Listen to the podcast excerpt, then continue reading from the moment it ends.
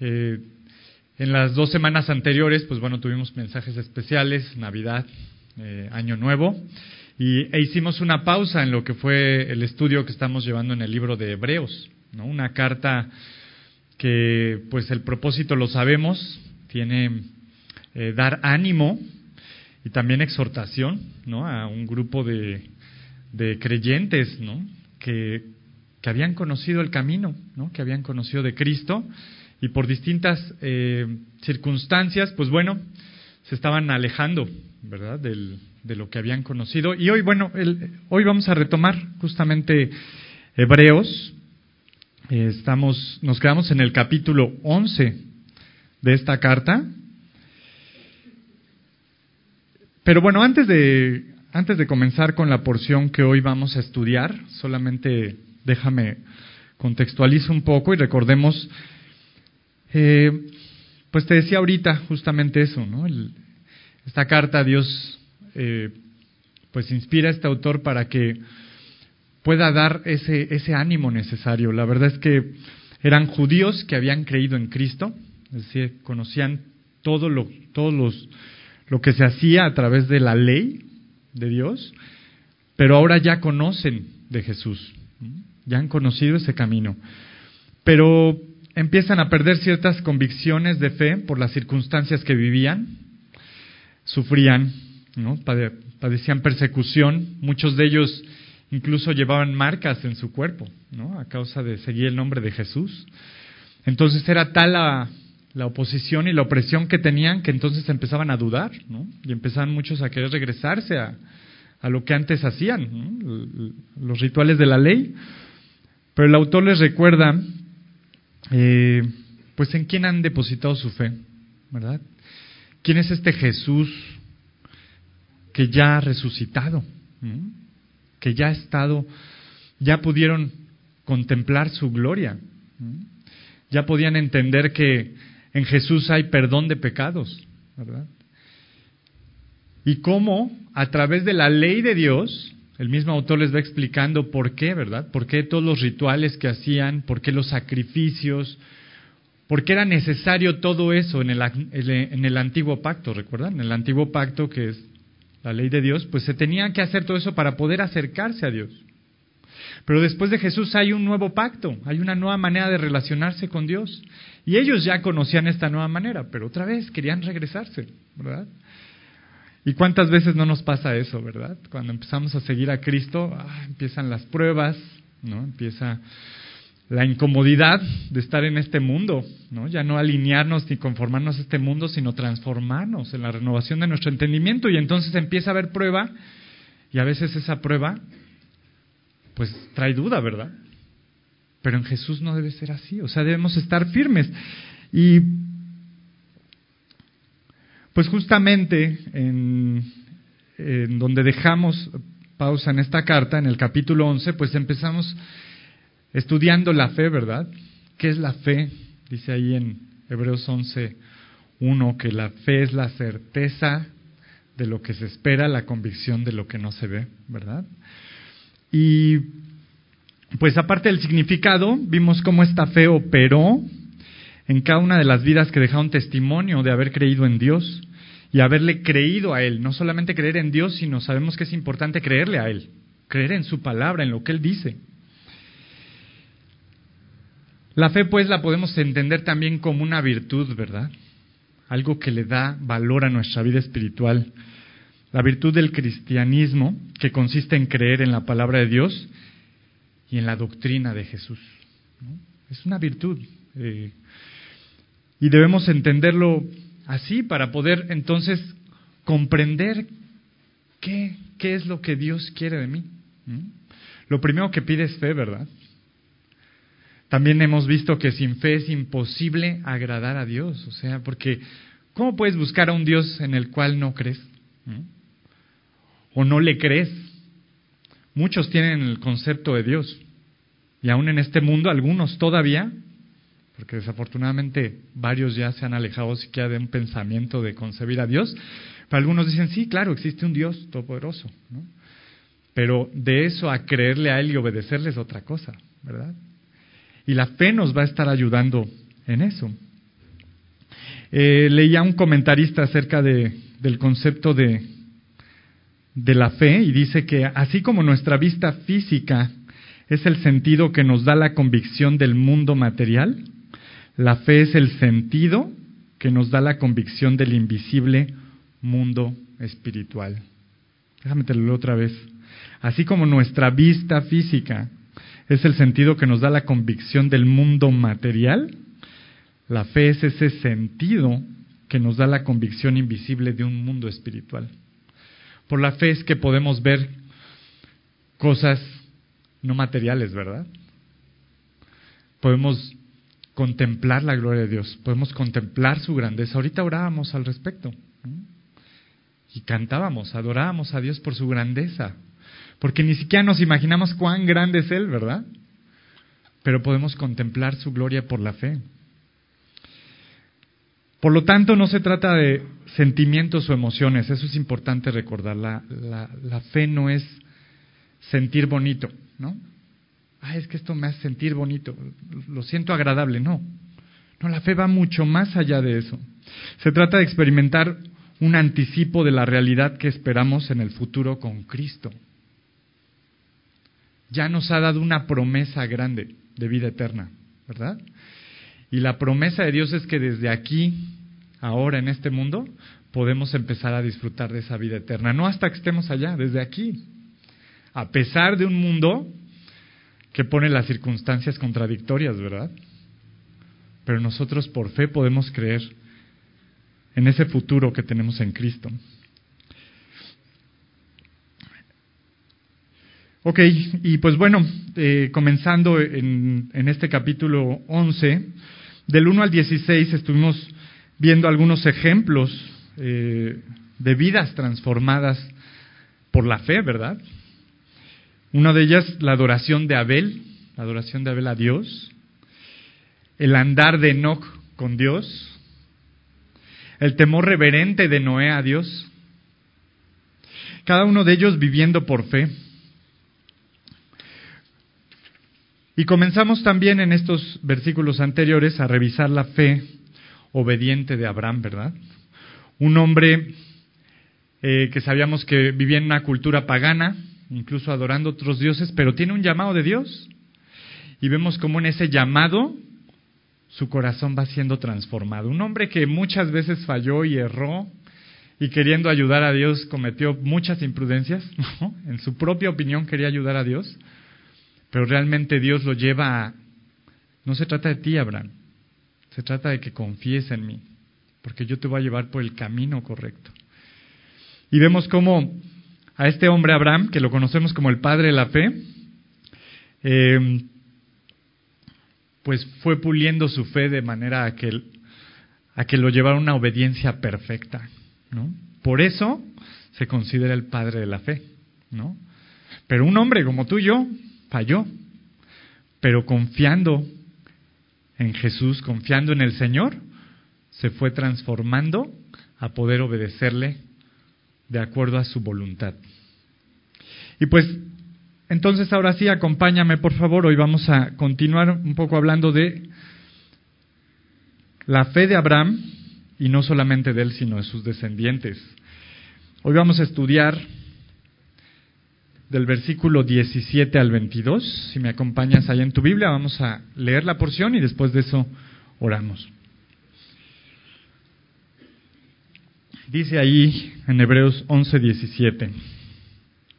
Por la fe Abraham, cuando fue probado, ofreció a Isaac, y el que había recibido las promesas ofrecía a su unigénito, habiéndosele dicho, en Isaac te será llamada descendencia pensando que Dios era poderoso para levantar aún de entre los muertos, de donde en sentido figurado también le volvió a recibir.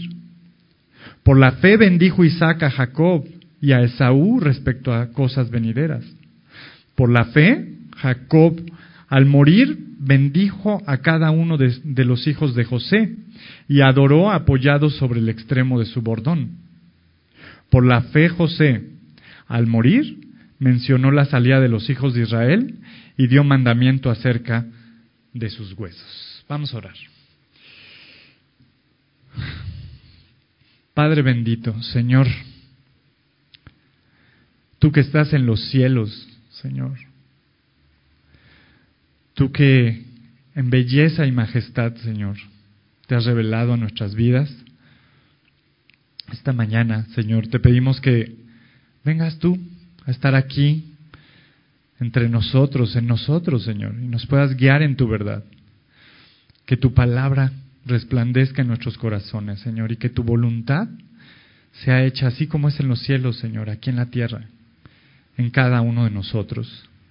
Gracias, Señor, por pues por permitirnos así podernos acercar confiadamente a tu trono de gracia, Señor, y recibir el oportuno socorro. Te pedimos, Señor, que independientemente en la condición que lleguemos, Señor, en nuestros corazones, tú hoy nos enfoques en ti, en tu verdad. Quita cualquier distracción, Señor, que podamos solamente escuchar tu voz y ser guiados por tu Espíritu. Gracias te damos, Padre, y en tu nombre es que oramos, Jesús. Amén. Muy bien, pues te decía que seguimos eh, revisando una un punto importante de la fe de Abraham. Y dice ahí el versículo 17, por la fe, ¿verdad? Y si digo, aquí en el verso a verso vamos revisando porciones, pero siempre te recomiendo, sigue leyendo todo el capítulo, ¿no? Sigue leyendo todo el capítulo en casa, ve revisando y es muy enfático esto, por la fe. Y es que es a través de la fe que se reciben las bendiciones y las promesas de Dios. Y por la fe sigue siendo una constante en las acciones que llevaron a estos hombres a responder a Dios de cierta manera, por pura fe. Y creo que empezando un poco para escudriñar nuestros corazones, creo que una pregunta importante aquí es cómo le respondemos a Dios. ¿Por la fe o por las circunstancias que vivimos? ¿Por la fe o por mis propias opiniones? ¿Por la fe o por los consejos de los hombres? Y aquí vemos a Abraham respondiendo por la fe. Y definitivamente la fe de Abraham fue probada con uno de los actos de obediencia más difíciles que un padre puede tener. Entrégame a tu hijo. Entrégame a tu hijo. Dice ahí el versículo 17, por la fe Abraham, cuando fue probado, ofreció a Isaac y el que había recibido las promesas ofrecía su unigénito. Dios le había prometido descendencia a Abraham, ¿verdad? Y a través de un hijo de su propia carne. Recordemos que Abraham era un hombre ya de, avanzada edad, ¿verdad? Él y su esposa, de hecho su esposa era estéril, y en algún momento no creían que a través de, de ellos podría haber descendencia, ¿verdad? Incluso eh, vemos cómo en esta prudencia de Abraham y de Sara quieren ayudarle a Dios. Y entonces tiene un hijo con Agar, su criada, ¿no? Ismael. Pero ese es un hijo no de la promesa, ¿verdad? Sino de la carne de Abraham. Pero aquí fíjate cómo está siendo su corazón probado y además menciona solamente a Isaac. Al final del versículo dice las promesas que ofrecía, perdón, dice, había recibido las promesas y ofrecía a su unigénito, ¿no? A su único hijo, o sea, pero ¿por qué si tuvo dos, no? Ah, bueno, pues es, lo que pasa es de, lo que te decía ahorita, o sea, delante de Dios la promesa estaba en Isaac. Y ya teniendo a Isaac, eh, algunos consideran que era un jovencito, adolescente. Ahora es, entrégame a Isaac. Y Abraham, por la fe ahora sí no dudó, no le quiso ayudar a Dios, no dijo, ay no Señor, mejor Ismael, no, no, o sea, él entendió, él entendió lo que Dios le estaba pidiendo. Ahora aquí podemos ver que en este momento la fe de Abraham fue lo suficientemente grande para saber que Dios cumpliría sus promesas sin importar lo que pasara. Entonces, Abraham decide hacer esto. Eh, y para poderlo revisar un poco mejor, acompáñame, nos vamos a ir a Génesis 22, del 1 al 14.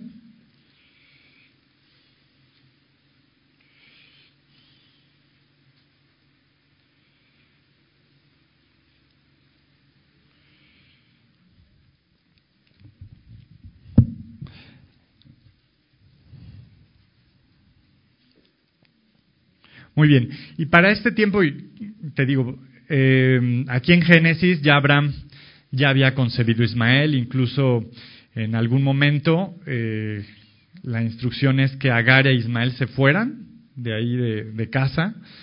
¿no? Sin embargo, Dios bendice también a, a, Ismael y a su descendencia. Pero Dios tenía el propósito en Isaac. ¿no? Y, y, aquí, aquí dice en el, en el capítulo 22, versículo 1, dice, aconteció después de estas cosas que probó Dios a Abraham y le dijo, Abraham, y él respondió, heme aquí. Y dijo, toma ahora tu hijo, tu único Isaac, a quien amas, y vete a tierra de Moriah, y ofrécelo ahí en holocausto, sobre uno de los montes que yo te diré. Y Abraham se levantó muy cerca de mañana, y, en y, y enalbardó su asno, y tomó consigo dos siervos suyos y a Isaac su hijo, y cortó la leña para el holocausto, y se levantó y fue al lugar que Dios le dijo. Al tercer día alzó Abraham sus ojos y vio el lugar de lejos. Entonces dijo Abraham a sus siervos, Esperad aquí con el asno, y yo y el muchacho iremos hasta ahí y adoraremos, y volveremos a vosotros. Y tomó Abraham la leña del holocausto y la puso sobre Isaac su hijo. Y él tomó su en su mano el fuego y el cuchillo, y fueron ambos juntos. Entonces habló Isaac a Abraham su padre, y dijo, Padre mío. Y él respondió, Heme aquí, hijo mío. Y él dijo, He aquí el fuego y la leña, mas ¿dónde está el cordero para el holocausto? Y respondió Abraham, Dios se proveerá de cordero para el holocausto, hijo mío. E iban juntos. Y cuando llegaron al lugar que Dios le había dicho, edificó ahí Abraham un altar y, compuso la leña, y ató a Isaac su hijo y lo puso en altar sobre la leña. Y extendió Abraham su mano y tomó el cuchillo para degollar, a su, para degollar su hijo. Entonces el ángel de Jehová le dio voces desde el cielo y dijo, Abraham, Abraham. Y él respondió, heme aquí dijo, no extiendas tu mano sobre el muchacho, ni hagas nada, porque ya conozco que temes a Dios, por cuanto no me rehusaste tu hijo, tu único. Entonces alzó Abraham sus ojos y miró, y aquí a sus espaldas un carnero trabado en un zarzal por sus cuernos. Y fue Abraham y tomó el carnero y lo ofreció en holocausto en lugar de su hijo. Y llamó a Abraham el nombre de aquel lugar, Jehová proveerá. Por lo tanto, se dice hoy, en el monte de Jehová será provisto. Y entonces vemos este momento y si te das cuenta en todo lo que va narrando, Abraham está decidido, ¿verdad? No está dudando, no está preguntándole a Dios, Señor, ¿estás seguro? En algún momento sí Abraham dudó de Dios, ¿verdad? Y le decía, pero ¿cómo? O sea, ¿cómo voy a tener descendencia antes de tener a Ismael? Por ahí tenía un criado en casa, generalmente en ese tiempo, si no tenían descendencia, los, los de casa podían tomar a alguno de sus, de sus criados y hacerlo heredero, ¿verdad? Entonces, todavía Abraham le está dando propuestas a Dios, bueno, está él, lo podemos hacer heredero y, le dijo, no, espera, espera.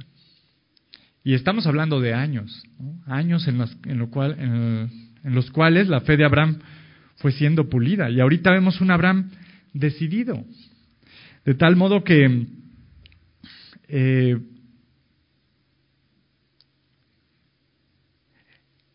él ya incluso había entregado a su hijo en holocausto antes de cometer el acto físico. ¿Sale? O sea, Abraham desde que Dios se lo pidió, él ya llevaba en mente lo que tenía que hacer. ¿Sale? ¿Te imaginas eso? ¿Mm? Pero usted decía, es una de las pruebas más fuertes que recibió este hombre. Hoy, ¿qué te puede pedir Dios? Que le rehuses. Y a veces puede ser probada nuestra fe ahí. Y por mucho menos. A veces Dios quiere que le entreguemos el fruto de nuestro trabajo. A veces quiere que le entreguemos pues nuestro enojo, nuestra soberbia ante alguna situación, ¿verdad? Nos pide que le entreguemos nuestro corazón completo.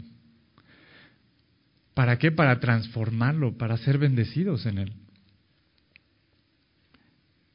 Allí en Génesis 22, en el versículo 12, dice, porque ya conozco que temes a Dios.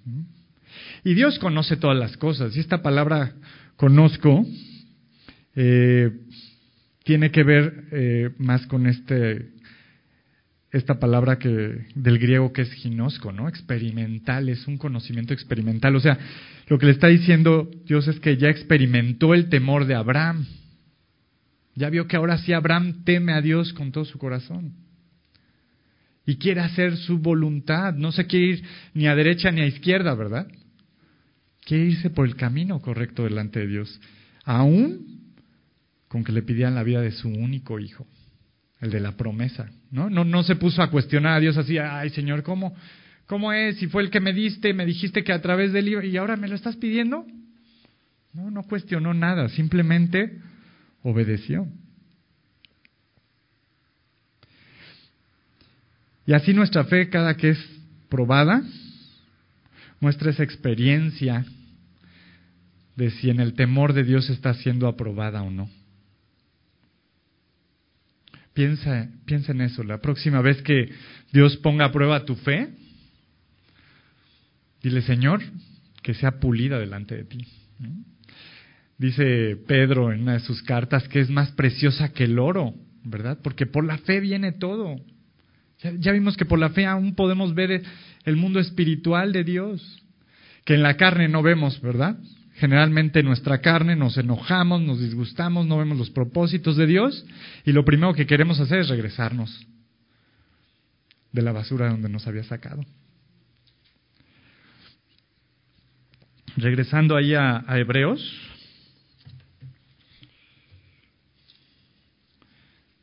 Hebreos 11, entonces dice, por la fe Abraham, cuando fue probado, ofreció a Isaac y el que había recibido las, promesas ofrecía a su unigénito, habiéndosele dicho, en Isaac te será llamada descendencia, pensando que Dios es poderoso para levantar aún de entre los muertos, de donde en sentido figurado también le volvió a recibir. Y podemos ver en el versículo 18, ¿no? Está, nuevamente hace hace énfasis el autor en que, habiéndosele dicho, en Isaac te será llamada descendencia. Esto si lo quieres revisar después en casa, viene en Génesis 15.4, justamente cuando, cuando Dios le da esta promesa a Abraham. ¿no? Te levantaré descendencia y de, ella vendrán multitudes.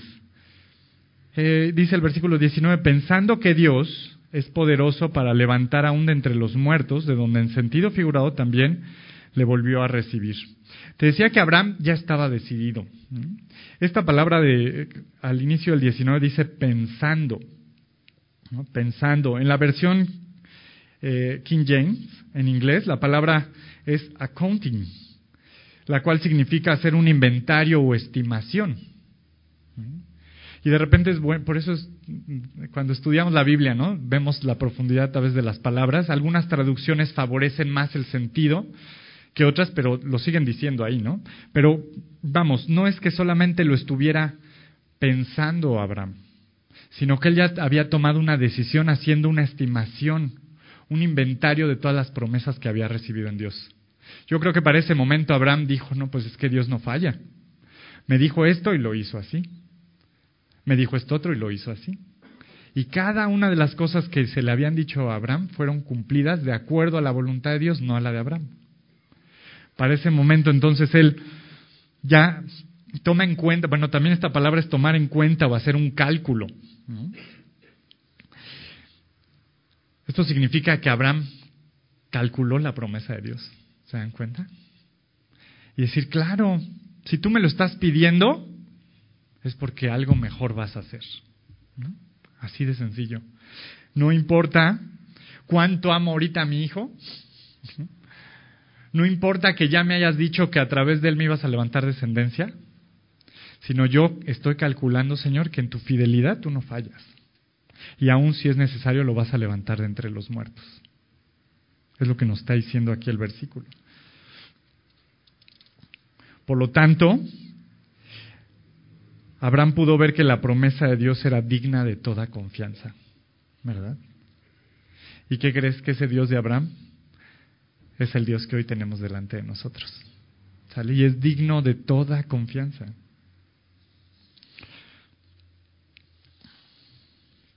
Ahora, estamos meditando en lo que hace la fe en nuestras vidas, ¿no? En la vida de estos hombres. O sea, tan poderosa es la, una fe genuina que aún cambia nuestra percepción de lo que vemos y cómo actuamos ante lo que vemos. Es importante, por eso es, por eso es, por eso es tan preciosa la fe. Por eso Dios obra a través de nosotros por fe y va probando esa fe para que vaya siendo fortalecida. Y entonces podemos estar en esa certidumbre de cosas que aún no vemos, ¿verdad? Pero que esperamos. Y bueno, te decía que ahí en, al final del, dice el 19, pensando que Dios es poderoso para levantar aún de entre los muertos, de donde en sentido figurado también le volvió a recibir. En lo que respecta a Abraham, él ya daba por muerto a Isaac. Desde que Dios se lo pidió, él ya lo daba por muerto. ¿Te das cuenta? Por eso te digo, ya estaba decidido. Por eso dice que en sentido figurado lo recibió y fue entre los muertos que lo recibió de regreso. Y qué hermoso porque este versículo también nos, nos da, nos da la, la imagen, ¿verdad?, de lo que es el Evangelio, la resurrección de entre los muertos. Prefigura la resurrección de Jesús. El mismo Jesús hablaba de esto y algunos creen que a eso se refería. Eh, acompáñame, por favor, eh, a Juan 8, el Evangelio de Juan.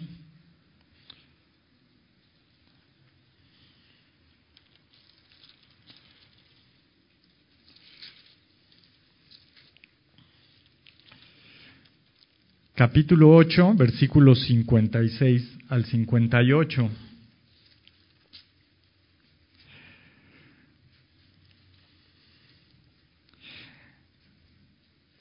Dice así, y bueno, Jesús está hablando ante varios que le seguían, ¿verdad? Discípulos que en su momento se confrontaron con la verdad de Dios y aún lo resistieron, ¿no? Y al final terminaron muchos de ellos alejándose.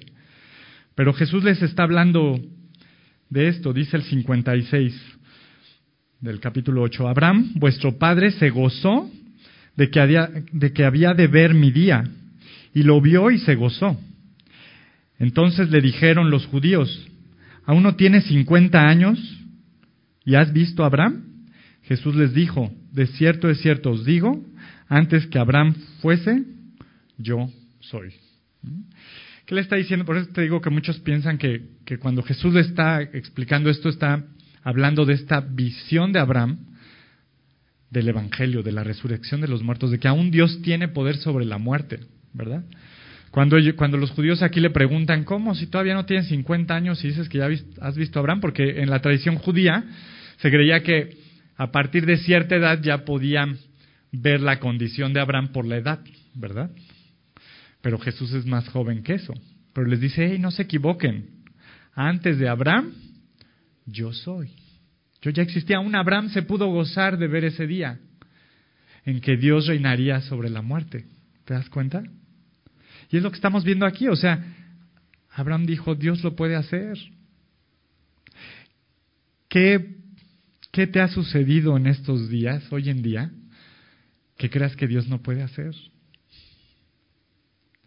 Y déjame, te, lo digo así, o sea, he pasado por pruebas, ¿no? Y, recientes y de repente mi confianza en Dios duda, pero me doy cuenta que porque no estoy poniendo los ojos en Él, sino en mí y en mi capacidad, yo soy inútil, ¿verdad?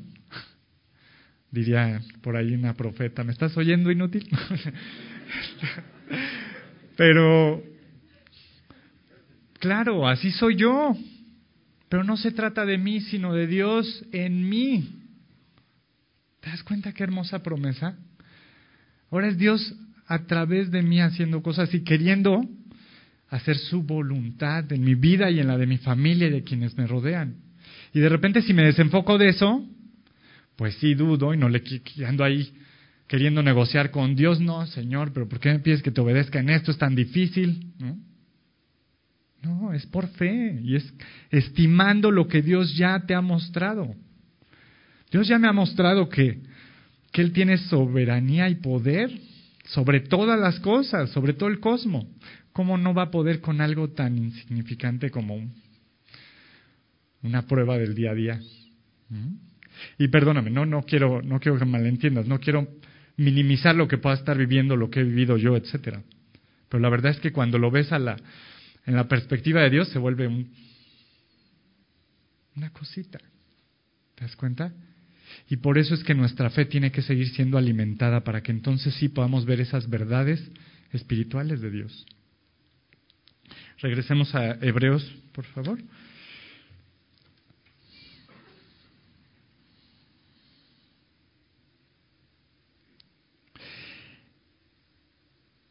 Y fíjate, otra vez, cuando Abraham fue confrontado con una promesa y una orden de Dios que parecía contradecirse en su momento, hizo lo que, lo que todos debemos hacer.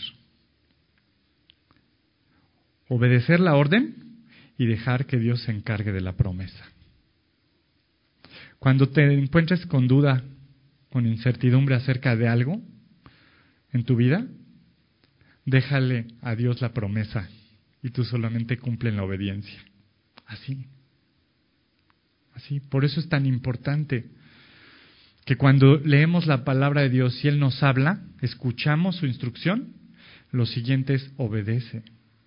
No le andes dando vueltas 40 años en el desierto, ¿verdad? O sea, obedece directamente la instrucción. Muy bien, dice ahí en el versículo 20, por la fe bendijo Isaac a Jacob y a Esaú respecto a cosas venideras. Y ahora empezamos a hablar de la fe no solamente de Abraham, sino de su, de, su descendencia, ¿verdad? De Isaac. También algunos piensan que Isaac, incluso cuando iban ya al momento de, del holocausto, donde su vida iba a ser este, entregada, pues que desde ahí él ya sabía que él iba, él iba a hacer el sacrificio y que realmente la pregunta era afirmar lo que él ya sabía que, que su papá quería hacer. ¿no? Pero ahorita vamos a ver otra, otra, este, otra escena donde la, fe de Isaac fue probada y por eso es que aquí lo menciona como un hombre de fe. Eh, solamente se me olvidó decirte algo y muy importante, porque muchos dicen, oye, pero ¿cómo que Dios pide sacrificios humanos? Y si te das cuenta, en la voluntad de Dios no hubo sacrificio humano, ¿verdad? Por lo menos no en este momento.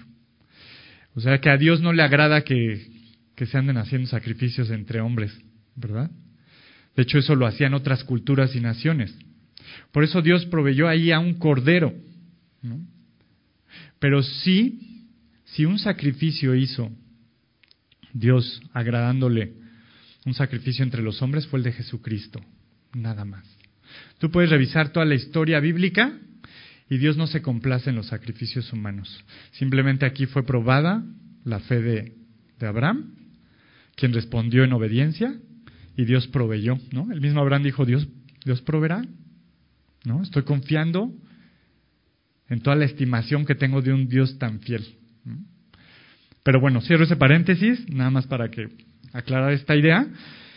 Y entonces, eh, fíjate que Isaac eh, pues también un hombre, como todos los que nacemos en este mundo, pecador, ¿verdad?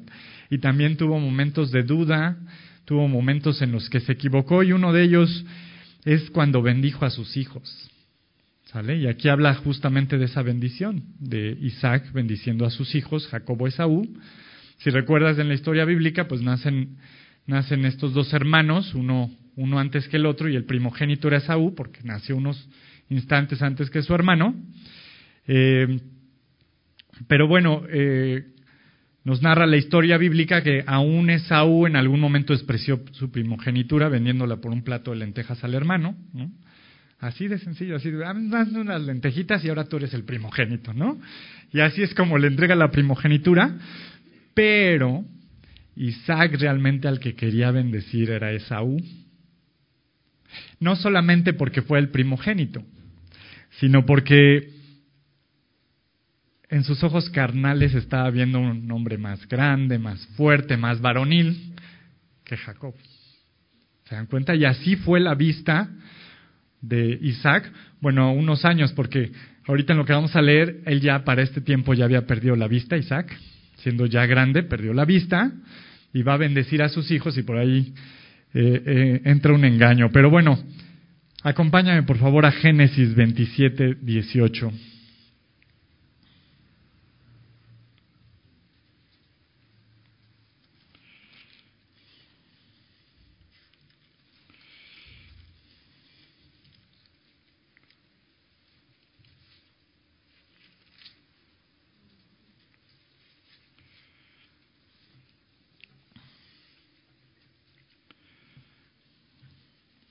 Digo, ya después lo puedes revisar completo en casa, ahorita por el tiempo estamos acotando unas partes, pero entonces te digo ya, eh, es el momento en el que casi eh, expira la vida de Isaac, ¿no? Y, y Rebeca, su esposa y madre de Saúl y Jacob, lo sabe y Rebeca tenía cierta preferencia por Jacob, ¿no? Por el menor.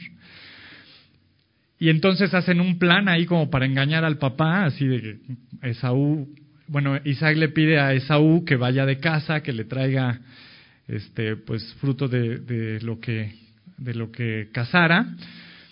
Y en ese, en ese momento es cuando Rebeca le dice a, Jacob, ¿sabes qué? Te voy a preparar eh, lo que a tu papá le gusta casi casi para que tú se lo des y vamos a hacer que tú eres Esaú para que te bendiga a ti, ¿no? O sea, vea, por eso, de repente cuando vemos la, historia bíblica, pues ves pecado en el hombre, ¿no? Siempre que se habla del hombre hay pecado. Pero fíjate cómo aún Dios en su soberanía guía las cosas a bien, ¿no? Eso, eso también es algo que hemos entendido eh, de nuestro Dios. Pero entonces dice ahí el versículo 18 de Génesis 27. Entonces este fue a su padre y dijo, Padre mío, está hablando ya Jacob, e Isaac respondió, heme aquí, ¿quién eres, hijo mío? Recuerda, Isaac ya a este, para este momento ya no veía. Y Jacob dijo a su padre, soy Esaú, tu primogénito. He hecho como, como me dijiste, levántate ahora y siéntate y come de mi casa, para que me bendigas. Entonces Isaac dijo a su hijo, ¿cómo es que hallaste tan pronto? ¿Que la hallaste tan pronto, hijo mío? Y él respondió, porque Jehová tu Dios hizo que la, encontrase delante de mí. E Isaac dijo a, Jacob, acércate ahora y te palparé, hijo mío, por si eres mi hijo Esaú o no. Algo estaba detectando ahí Isaac, ¿verdad? Pero dice, y se acercó Jacob a su padre Isaac, quien le palpó y dijo, la voz es la voz de Jacob, pero las manos, las manos de Esaú. ¿Por qué? Porque una de las recomendaciones de su mamá es, el mismo Jacob dijo, ¿cómo me voy a acercar? Vas a ver que soy yo. Si me palpa, va a ver que pues, yo estoy más flaquito, no estoy tan velludo como mi hermano. Y la mamá le dijo, no te preocupes, te vamos a poner una, este, una piel con, con vello para que, de un animal para que tu papá piense que eres, que eres tu hermano. O sea, ve a, qué grado, ¿no? Y así de velludo estaba Esaú, ¿no? Porque el papá el papá dice, y se acercó, dice el 22, Jacob a su padre Isaac, quien le palpó y dijo, ah, la voz, la voz es la de Jacob, pero las manos, las manos de Saúl. Y no le conoció porque sus manos eran vellosas como las manos de Saúl, y le bendijo. Y dijo, ¿eres tú mi hijo Esaú? Y Jacob respondió, yo soy. Dijo también, acércamela y comeré de la casa de mi hijo para que yo te bendiga. Y Jacob se le acercó e Isaac comió, le trajo también vino y bebió. Y le dijo Isaac su padre, acércate ahora y bésame, hijo mío. Y Jacob se acercó y le besó y olió Isaac el olor de sus vestidos y le bendijo diciendo, mira el olor de mi hijo, como el olor del campo que Jehová ha bendecido. Dios pues te dé del rocío del cielo y de, y de las grosuras de la tierra y abundancia de trigo y de mosto. Sírvante, sírvate, sírvante pueblos y naciones y se inclinen a ti. Sé Señor de tus hermanos y se inclinen ante ti los hijos de tu madre. Malditos los que te maldijeren y benditos los que te bendijeren. Y aconteció luego que Isaac acabó de bendecir a Jacob y apenas había salido Jacob de delante de Isaac su padre, que Saúl su hermano volvió de cazar. E hizo él también guisados y se los llevó a su padre y les dijo, levántese mi padre y coma de la casa de su hijo para que me bendiga. Entonces Isaac su padre le dijo, ¿quién eres tú? Y él le dijo, yo soy tu hijo, tu primogénito Esaú. Y se estremeció Isaac grandemente y dijo, ¿quién es el que vino aquí, que trajo casa y me dio, y comí de todo antes que tú vinieses? Yo le bendije y será bendito. Cuando Esaú oyó las palabras de su padre, clamó con una muy grande y muy amarga exclamación y le dijo, bendíceme también a mí, padre mío. Y él le dijo, vino tu hermano con engaño y tomó tu bendición. Y entonces, sópala. se, se encuentra con esto Esaú, ¿no? Y fíjate ahora el corazón también de Esaú, ¿no? Ya, no, ¿por qué? Bendíceme a mí, no a él, ¿no? Cuando ya había vendido su primogenitura por un, por un plato de lentejas, ¿te das cuenta? Pero dice entonces ahí el 35, y él le dijo, vino tu hermano con engaño y tomó tu bendición. Y Esaú respondió, bien llamaron su nombre Jacob. El nombre Jacob es el engañador. Pues ya me ha, suplantado dos veces. Se apoderó de mi primogenitura y he aquí ahora ha tomado mi bendición. Y dijo, ¿no has guardado bendición para mí? Isaac respondió y dijo a Esaú, He aquí yo le he puesto por señor tuyo y le he dado por siervos a todos sus hermanos, de trigo y de vino le he provisto. ¿Qué pues te haré a ti ahora, hijo mío? Y Esaú respondió a su padre, ¿no tienes más que una sola bendición, padre mío? Bendíceme también a mí, padre mío. Y alzó Esaú su voz y lloró. Entonces Isaac su padre habló y le dijo, He aquí será tu habitación en grosuras de la tierra y del rocío de los cielos de arriba, y por tu espada vivirás y a tu hermano servirás. Y sucederá cuando te fortalezcas que descargarás su yugo de tu cerviz. Y entonces, eh, finalmente, Isaac dice ahí que se estremeció, ¿verdad? O sea, dijo, ¿qué está pasando? Pero él se dio cuenta que no estaba pasando su voluntad, sino la de Dios. Y lo vemos en las bendiciones que hace, porque él bendice a Jacob dándole pues eh, una bendición amplia, ¿verdad? Que le iba a ir bien, que iba a tener por servidumbre a sus hermanos y demás. Y con Esaú lo que hace ya es darle una bendición en la que lo sujeta incluso a servidumbre de su hermano. Estamos viendo la fe de Isaac, ¿verdad?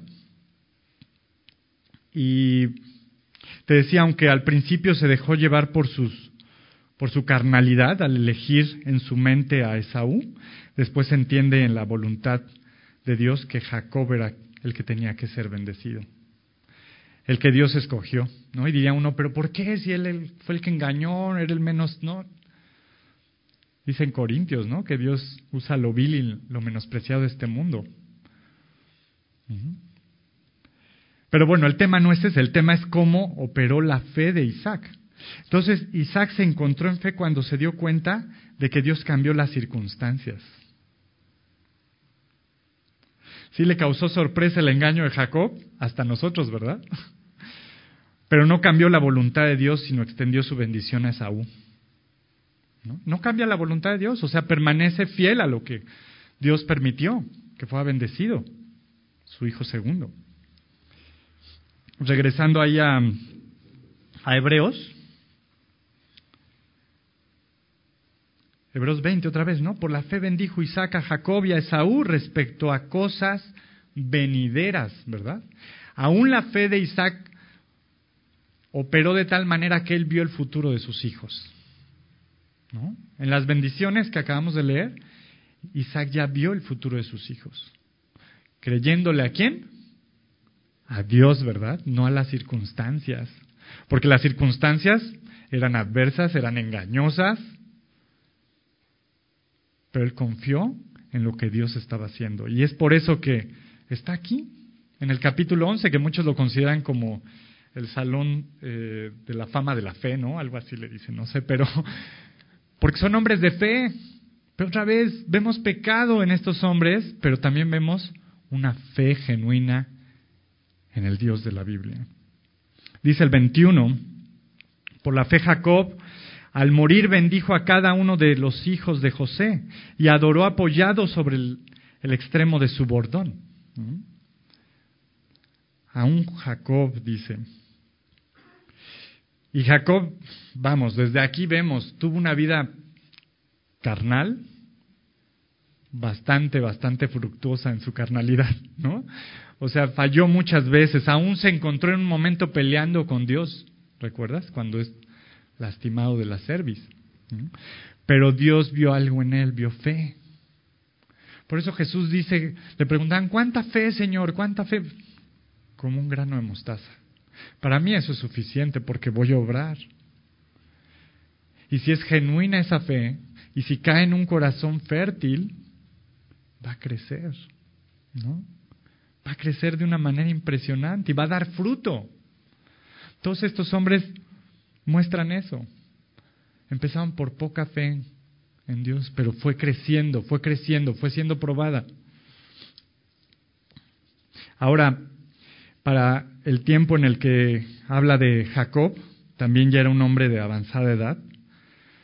Eh, recordemos que en la historia bíblica, pues bueno, Jacob tuvo a sus doce hijos, trece, ¿no? En total, y José fue este, este hermano, el favorito de Jacob, ¿te das cuenta? También tuvo un favorito Jacob, que fue menospreciado por sus hermanos al grado de venderlo, eh, por provisión de Dios llega a Egipto y allí es usado grandemente para, no solamente para bendecir a la nación donde vivía, sino para bendecir a la nación de donde donde iba a haber descendencia para el pueblo de Israel.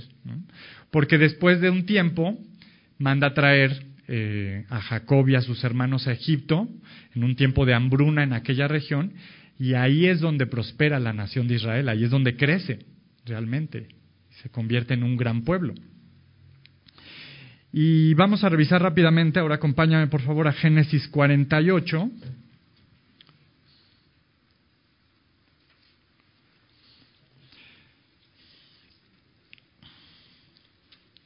Vamos a leer solamente eh, algunos versículos del final del 48.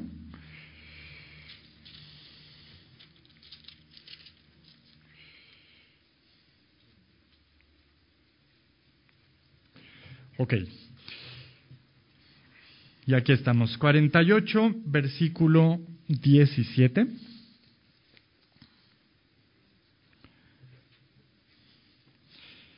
Y en este momento ya Jacob se encuentra pues delante de José. José le trae a sus hijos, a, Manasés, a Efraín y Manasés, Efraín como el primogénito, y fíjate, pasa algo similar.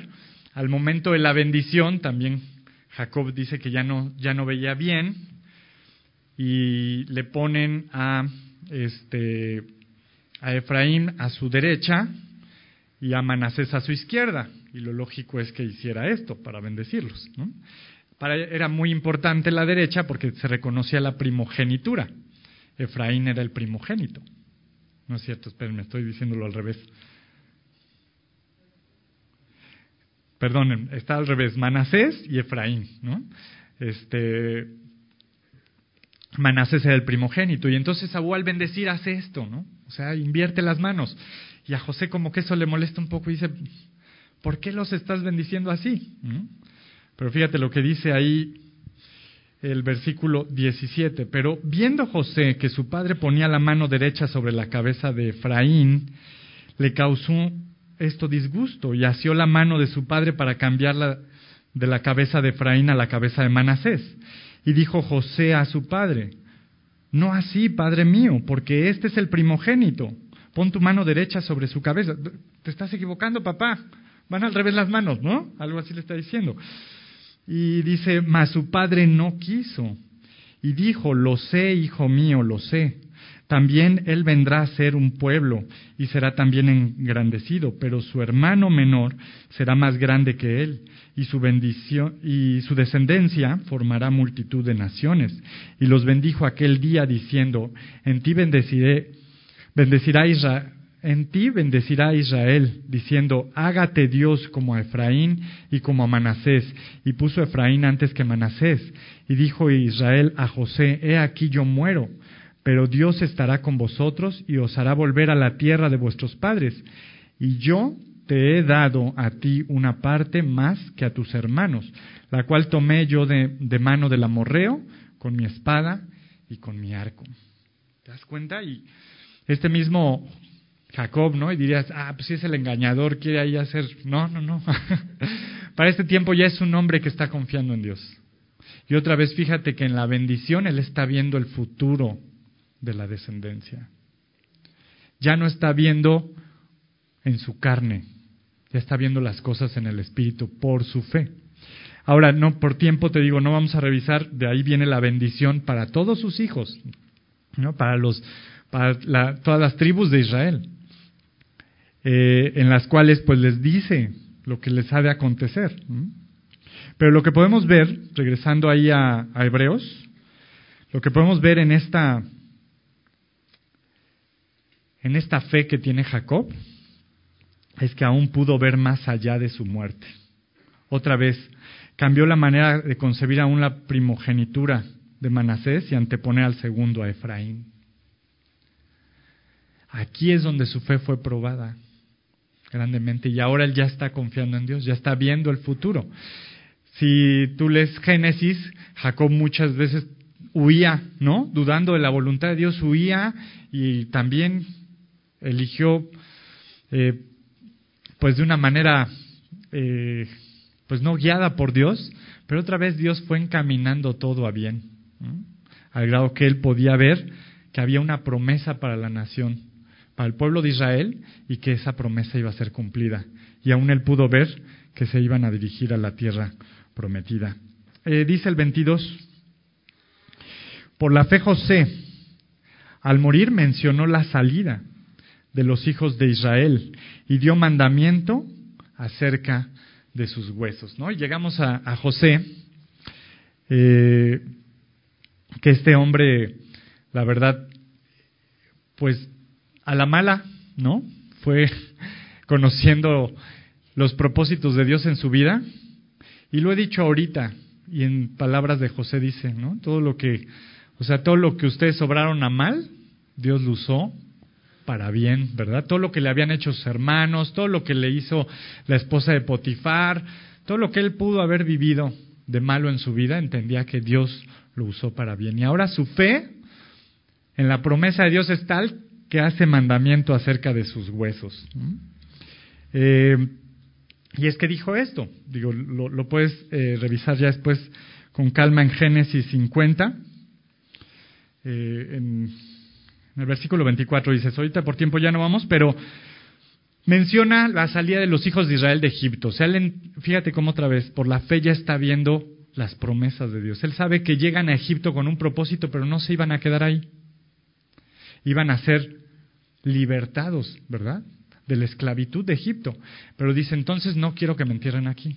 Mis huesos se los van a llevar y los van a enterrar en Canaán, en la tierra prometida. Ahora, cuando José murió, nunca fue sepultado, ¿no? Lo sabemos. Su ataúd estuvo sobre el suelo por alrededor de 400 años hasta que fue llevado de regreso a Canaán. Y todos estos años fue un recordatorio, ¿verdad? Silencioso para todos los del pueblo de Israel de que tenían que regresar a la tierra prometida. Y seguramente cuando veían ahí un ataúd, ¿y, ¿y cuándo no? No, es cuando lleguemos a la tierra prometida y cómo Dios a veces también quiere dejarnos recordatorios, ¿no? Así, algo que pasa en tu día a día, en tu vida, que es, no te conformes a este mundo, no eches tierras, ni, digo, no eches raíces en esta tierra, somos extranjeros y peregrinos. Estamos esperando una tierra celestial, ¿no? Nada más déjame recordarte, lo vimos en versículos anteriores, ahí mismo en Hebreos 11, pero versículo 13 dice, conforme a la fe murieron todos estos sin haber recibido lo prometido, sino mirándolo de lejos y creyéndolo y saludándolo y confesando que eran extranjeros y peregrinos sobre la tierra. Porque los que esto dicen claramente dan a entender que buscan una patria. Pues si hubiesen estado pensando en aquella de donde salieron, ciertamente tenían tiempo de volver, ¿verdad? Pero dice ahí, pero anhelaban una mejor. Esto es celestial. Por lo cual Dios no se avergüenza de llamarse Dios de ellos porque les ha preparado una ciudad. Recuerda eso. Dios tiene para nosotros preparado una morada celestial. Y por muchas comodidades que te ofrezca este mundo, no se van a comparar con una vida eterna, disfrutando de la presencia de Dios. Recuerda que desde aquí y ahora podemos irnos la saboreando por la fe. Y cuando nos falta fe, es cuando no nos saboreamos esa vida eterna, ¿verdad? Cuando nos lamentamos y sufrimos y clamamos en dolor y amargura, y entonces no apelamos a ese Dios bondadoso que lo que quiere es que disfrutemos de su presencia, de la comunión con Él. Y ya para concluir solamente, déjame decirte y regresando a este significado de la fe, ¿no? Recordemos que es algo que, que comienzo a experimentar cuando, cuando obedezco y confío en Jesús que provee un cimiento sólido. ¿no? El autor de Hebreos le está hablando a aquellos que habían creído en Jesús como el camino, la verdad y la vida, ¿verdad? Nosotros estamos en esa misma condición. Estamos en este tiempo en el que fue inaugurado el reino de, de los cielos en esta tierra. Vino Jesús, murió en esa cruz, inauguró su reino. Y estamos en este periodo hasta que su reino sea consumado cuando Él regrese. Y en este tiempo, la invitación para todos nosotros es vivir por fe. Vivir por fe.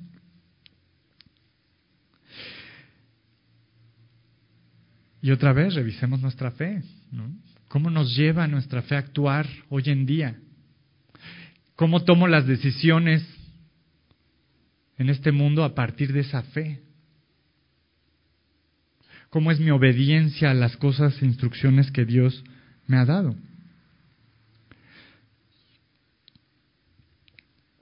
Otra definición que encontré de fe es de George Hunting y él dice que es la fe es una certeza vital que impulsa al creyente a alargar su mano y agarrar esas realidades a las que se aferra su esperanza, aunque siendo invisibles ya son suyas en Cristo. Jesús resucitó y esto es una gran verdad.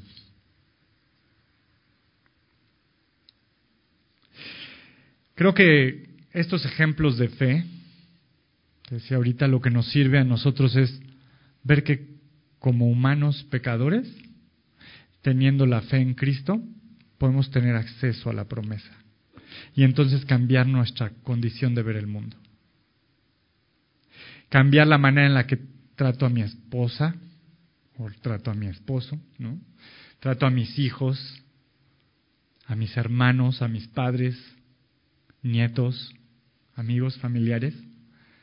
Cambia tu manera de ver las cosas cuando vives por fe por esta fe en la cual hay completa certeza. Algunos dicen también que, bueno, no algunos, perdón, en la palabra de, del griego, esta palabra de certeza, también se, se traduce mejor como sustancia. ¿no? Es una sustancia. O sea, si tú has creído en Jesús como Señor y Salvador, haz la estimación y verás que ahí no hay fallo. Puedes estimar cualquier otra cosa que te ofrezca este mundo, cualquier otra circunstancia que estés viviendo, la puedes estimar y siempre va a haber pérdida. Alguna vez vi una película que se llama Nada es para siempre, ¿no? Y el tema era nada es para siempre, todo se desvanecía, las vidas, todo. Pero en Jesús hay vida eterna. Y Él quiere que la disfrutemos desde aquí y ahora. Entonces, Hermanos, creo que hoy Dios nos recuerda nuevamente, ¿no? ¿Por qué, ¿Por qué estar ahondando en la fe? Porque de ahí comienza todo. Te decía que es una virtud. En Corintios 13:13 13 dice que ahora permanece en la fe, la esperanza y el amor, ¿verdad? Dice que la mayor de todas es el amor, pero empieza por la fe. Si no hay una fe genuina, no hay esperanza. Y si no hay esperanza, ¿cómo nos vamos a mostrar el amor que Cristo ya nos ha mostrado? Por eso, pues solamente sigamos conociendo la gracia en la que hoy Dios nos permite vivir en este tiempo, confiando por fe en Él, creyéndole a Él y siendo obedientes a su palabra. ¿Sale? Vamos a orar para terminar. Padre bendito, Señor, gracias, gracias por tu palabra, Señor, gracias porque sé que hoy tú hablas a nuestros corazones, Señor, y sé que el propósito es alimentar nuestra fe, Señor. Sabemos que la fe viene por el oír y el oír tu palabra. Por favor, permítenos, Señor, permanecer en tu verdad. Y te pido, Padre, que cualquier cosa que estemos viviendo hoy o que estemos por vivir en los días siguientes, Señor, recordemos esto, que nuestra fe está depositada en ti, en donde no va a haber pérdida, Señor. Sí sabemos que nuestra fe es preciosa y muchas veces, Señor, la depositamos en lugares donde no debe estar. En cosas efímeras, Señor. Pero hoy, esta mañana, tú nos hablas de permanecer en ti, Señor.